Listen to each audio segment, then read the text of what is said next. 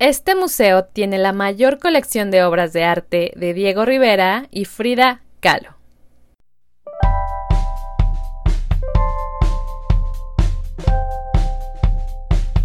Hola, yo soy Karina. Bienvenido a Arte y Artistas, donde platicaremos sobre corrientes pictóricas, obras, artistas, museos, libros, películas y todo.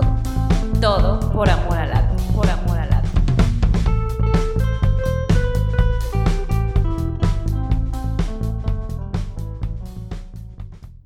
Este episodio es presentado por Turquesa Watercolors, acuarelas artesanales 100% pigmento. Los puedes encontrar en Instagram y Facebook, así como Turquesa Watercolors. Hola a todos, ¿cómo están el día de hoy, queridos amantes del arte? Espero que increíble, que se encuentren sanos y felices. Y listos para escuchar el episodio número 16 de Arte y Artistas. En los últimos episodios hemos platicado sobre esta pareja de artistas mexicanos tan conocida que son Diego Rivera y Frida Kahlo. Y hoy vamos a conversar sobre un museo que no es tan conocido como la Casa Azul o la Casa Estudio de Diego Rivera y Frida Kahlo, de los cuales ya platicamos antes, pero que sin duda es un super museo y que en lo personal me gustó bastante, porque te permite conocer otra faceta de Diego Rivera sobre todo. Este museo es enorme e impresionante desde que entras. Sus inmensos jardines y peculiares mascotas, por decirlo de algún modo, te dejan impactado. Estamos hablando de el Museo Dolores Olmedo. En este episodio vamos a platicar desde dónde está ubicado, cómo surgió este museo, quién es Dolores Olmedo, cómo está distribuido, qué obras de arte puedes ver en las salas y si existe alguna visita virtual, así como algunas recomendaciones y por supuesto algunos datos sobre la vida, obra y trayectoria pictórica de Diego Rivera.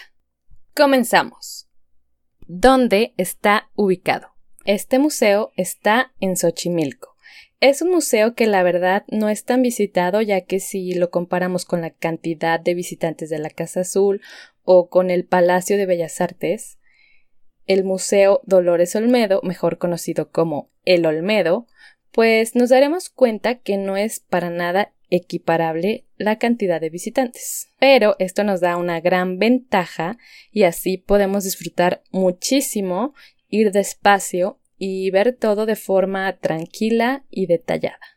Como les decía, este museo está en Xochimilco, el cual es más conocido por sus hermosas y coloridas trajineras, que son unas embarcaciones decoradas en las cuales puedes recorrer el lago con tus amigos, con tu familia.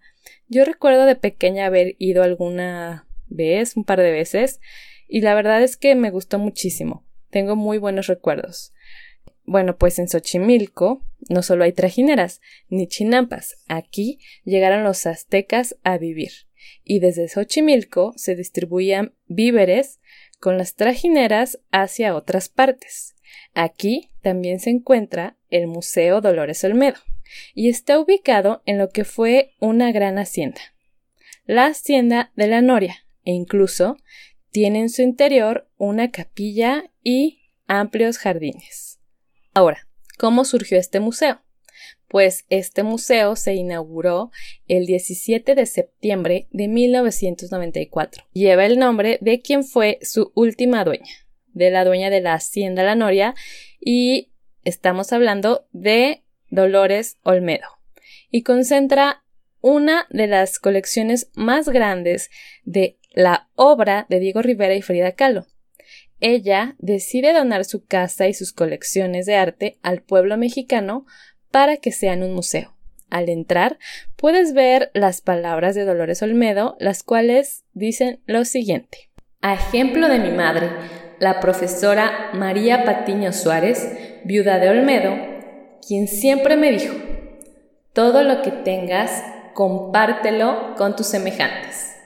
Dejo esta casa con todas mis colecciones de arte, producto del trabajo de toda mi vida, para disfrute del pueblo de México.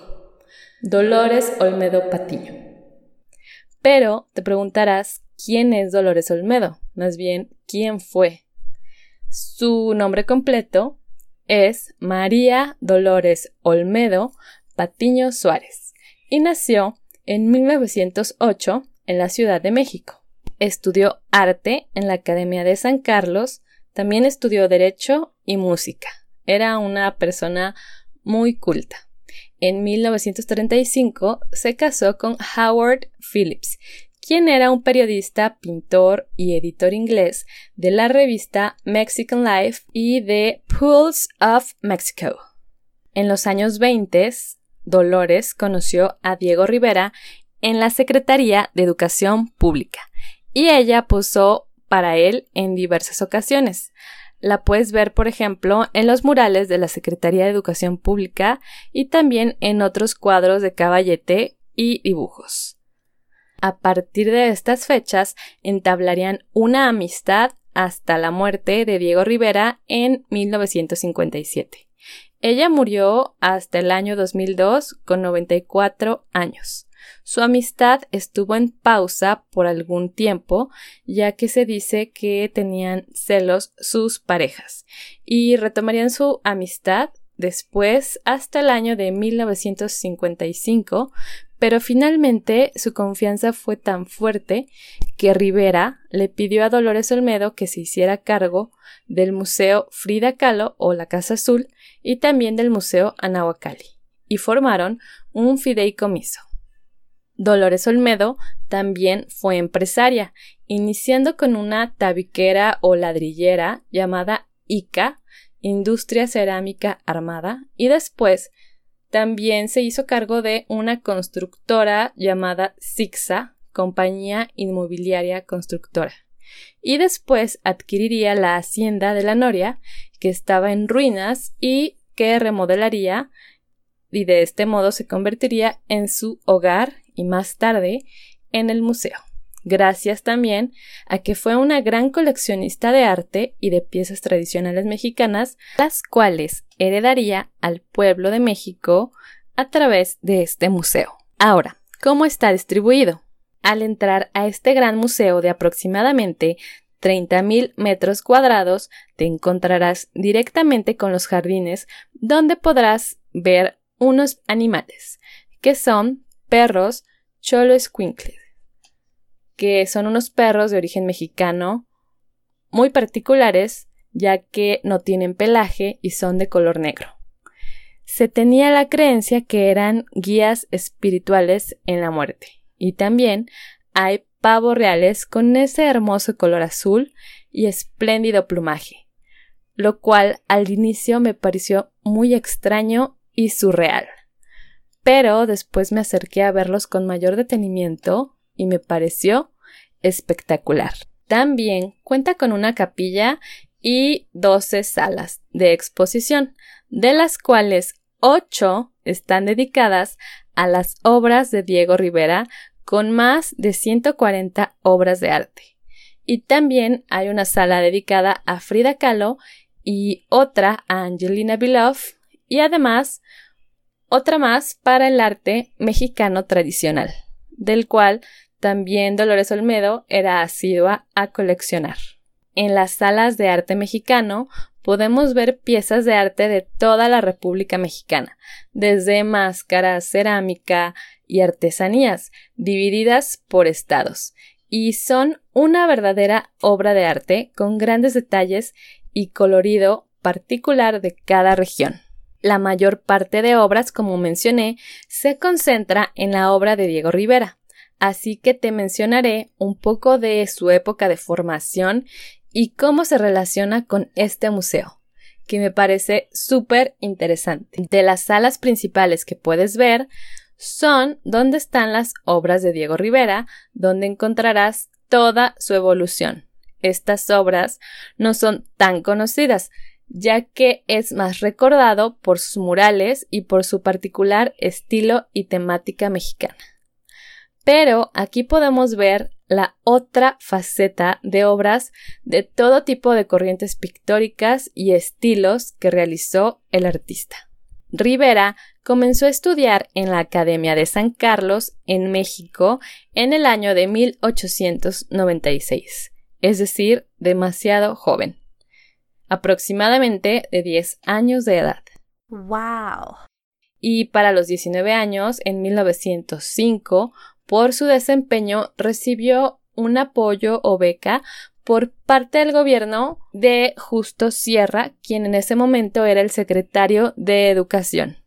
Más adelante recibió otro apoyo en 1907, lo que le permitió viajar a Europa por un año para aprender otras corrientes pictóricas.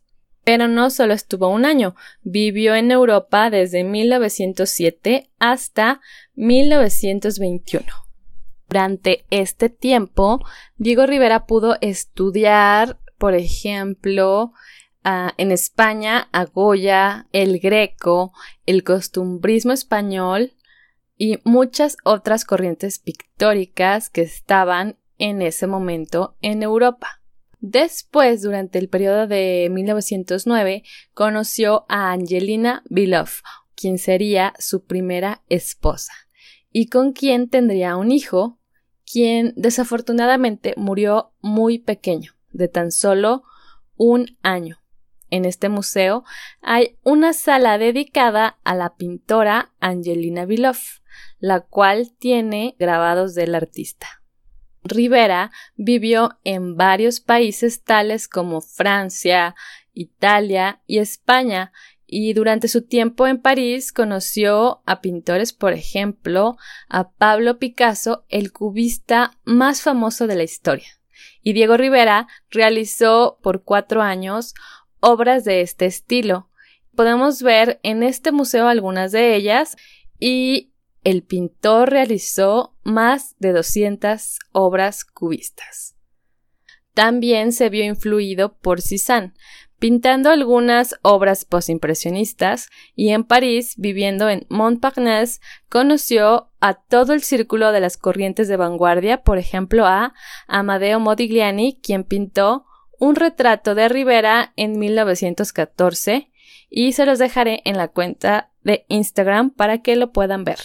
Más adelante, en 1921, viajó a Italia y aquí terminó su relación con la pintora Angelina Beloff. En Italia estudió el Renacimiento, creando diferentes estilos, corrientes, y después de un altercado en Francia, regresó a lo figurativo, también a México. Entonces, prácticamente estuvo fuera de México todo el tiempo que duró la Revolución Mexicana y regresó justo un año después. Con toda la experiencia que había adquirido todos estos años en Europa, y su primer mural fue realizado en el Colegio de San Ildefonso y es el mural llamado La creación del año de 1922. Se encuentra en el anfiteatro Simón Bolívar. Les dejo algunas historias en el perfil de Instagram de Arte y Artistas sobre Diego Rivera y también sobre este mural el museo también podemos ver una amplia variedad de obras realistas y figurativas de gran maestría, justo después de las obras cubistas. Otro dato que me parece muy interesante sobre Diego Rivera es que expuso en vida en el año de 1931 en el MoMA, en Nueva York. Y aquí en este museo expuso murales móviles y en el Museo Dolores Olmedo podemos ver algunos de los murales de ese momento. Rivera es uno de los pocos pintores que han disfrutado del éxito en vida. Hay tantos artistas que hasta después de su muerte se les empieza a reconocer. Y él disfrutó, como decíamos, de todo el éxito en vida lo cual me parece fascinante. También hay otra sala de retratos donde podemos ver, por ejemplo, a Angelina Beloff, Dolores Olmedo, los hijos de Dolores Olmedo y otros retratos. Más adelante hay obras de la Escuela Mexicana de Pintura donde hay acuarelas realizadas con gran detalle, con los temas y estilo por el cual es conocido. En la siguiente sala hace una serie de retratos en acuarela de niños rusos y una de las salas que en lo particular me gustó muchísimo es una serie de atardeceres que realizó justo antes de morir. Es una serie de 20 cuadros hechos de forma muy impresionista, muy colorida, que realizó en Acapulco durante su recuperación de un tratamiento contra la enfermedad que le aquejaba. Esta obra me pareció muy bella y emotiva. Les dejaré un video de estos atardeceres en YouTube para que puedan disfrutarlos. Y no nos podemos ir de este museo sin saber algunas de las obras de Frida Kahlo que hay en este museo, en el Dolores Olmedo, donde se tiene la colección más grande de su obra con más de 25 obras de arte en su poder. Aquí te mencionaré cinco de ellas. Mm, tenemos, por ejemplo, el retrato de Alicia Galant de 1927, el camión, la columna rota, en el 4 está el Hospital Henry Ford de 1932. Y como número 5 te voy a decir el retrato de Luther Burbank de 1931. Ahora te mencionaré cinco obras de Diego Rivera que puedes ver en este museo. En el número uno está Fondos Congelados de 1931, un mural móvil que se exhibió en el MoMA de la exposición retrospectiva de Diego Rivera, donde el pintor realizó siete murales portátiles representando la vida durante la Gran Depresión de Estados Unidos de 1929. Arriba verás la imagen que representa la evolución de la economía. En medio es la imagen que soporta la clase trabajadora. Y más abajo se ve cómo todo el dinero está guardado en los bancos por los ricos por la recesión. En el número 2 tenemos las sandías de 1957. En el número 3 tenemos un autorretrato de Diego Rivera de 1907. En el número 4 está El joven de la estilográfica de 1914. Como último, número 5, te voy a decir el retrato de Dolores Olmedo. Como les dije, hay más de 140 obras de Diego Rivera y más de 20, 25 de Frida Kahlo. Estas son solo algunas de las obras para que te des una idea de las obras que tienen aquí. Ahora te diré dónde puedes encontrar más información y los recorridos virtuales del Museo Dolores Olmedo. Puedes encontrar más información del museo en su página de Facebook o bien en su Instagram, que lo encuentras como El Olmedo MX, todo junto. El Olmedo MX. Los horarios del museo son de martes a domingo de 10 de la mañana a 6 de la tarde y el costo de entrada más el derecho de toma de fotografías es menor a 100 pesos. Pero de igual manera, el precio y el horario podría variar. Puedes ver el recorrido virtual desde la aplicación de Google Arts and Culture. También les voy a dejar como siempre el link de acceso directo en el Twitter de Arte y Artistas para que puedas accesar. Ahora algunas recomendaciones. Te recomiendo ir como siempre con ropa y zapatos cómodos para que disfrutes ampliamente el recorrido. Número 2. Ir temprano y haber tomado un rico desayuno antes de ir para que disfrutes tu recorrido lleno de energía. Número 3. Ir con tu cámara lista y con la batería cargada si quieres tomar fotografías, pagar el derecho para hacer la toma. En el número 4, admirar los bellos huéspedes que no se ven donde sea, a los perros y a los pavos reales, así como sus amplios jardines. Número 5. Ver detalladamente la obra de Diego Rivera y Frida Kahlo e ir despacio, ya que el museo lo permite. Y en el número 6. Respetar las indicaciones del museo y sobre todo disfruta tu recorrido al máximo.